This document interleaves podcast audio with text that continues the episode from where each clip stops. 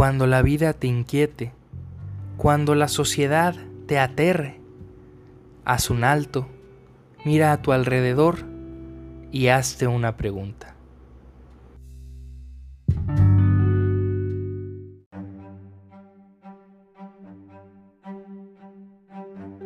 Bienvenidos a una nueva edición de Hazte una pregunta. El día de hoy me gustaría reflexionar en torno a una cuestión muy polémica y muy concreta. ¿Por qué Batman no mata al Joker? Para responder esta pregunta debemos primero abordar dos posturas éticas, la utilitarista y la deontológica. Quizás te preguntes por qué tenemos que abordar posturas éticas si vamos a hablar de Batman. Bueno, para comenzar hay que repasar un poco de la forma de actuar de Batman. El Caballero de la Noche tiene una sola regla que además de darle cierta superioridad moral frente a los policías y a los criminales, le es imposible romper. Esta regla es no matar. Para Batman, asesinar es malo en cualquier situación. Independientemente de si con la muerte del Joker se evitarían muchos más homicidios. Esto nos deja entrever la postura ética que Bruce Wayne asume, la deontología. Porque la ética deontológica nos dice que las acciones son buenas o malas independientemente del contexto en el que se presenten, o sea, son buenas o malas en sí mismas.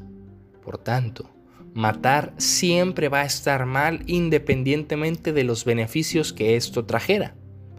Por otro lado, tenemos la ética utilitarista. El mejor ejemplo para entender esta postura es pensar que Batman debe asesinar al Joker para que con su muerte sean prevenidas las miles y miles de muertes que éste pudiera ocasionar.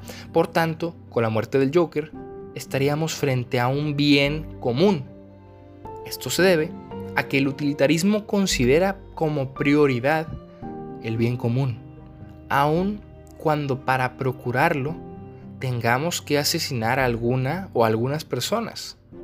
Pudiéramos decir que en esta postura ética el fin justifica los medios. Y al final de todo, ¿por qué Batman no mata al Joker?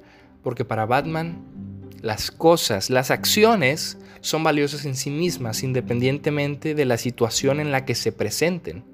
Batman se considera a sí mismo héroe o fuera de la ley, justiciero, porque él no mata, porque él ve las acciones según su propio ser. En cambio, el estado de gótica busca el bien común, aun cuando se tenga que hacer lo que se tenga que hacer. Entonces, para ti, ¿cuál es la postura ética ideal?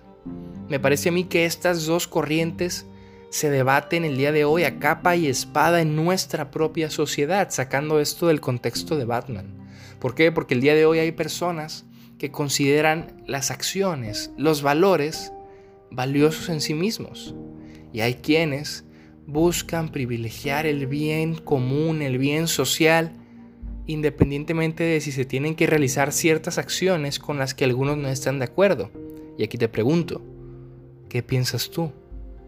¿Se deben considerar las acciones aisladas sin importar su contexto?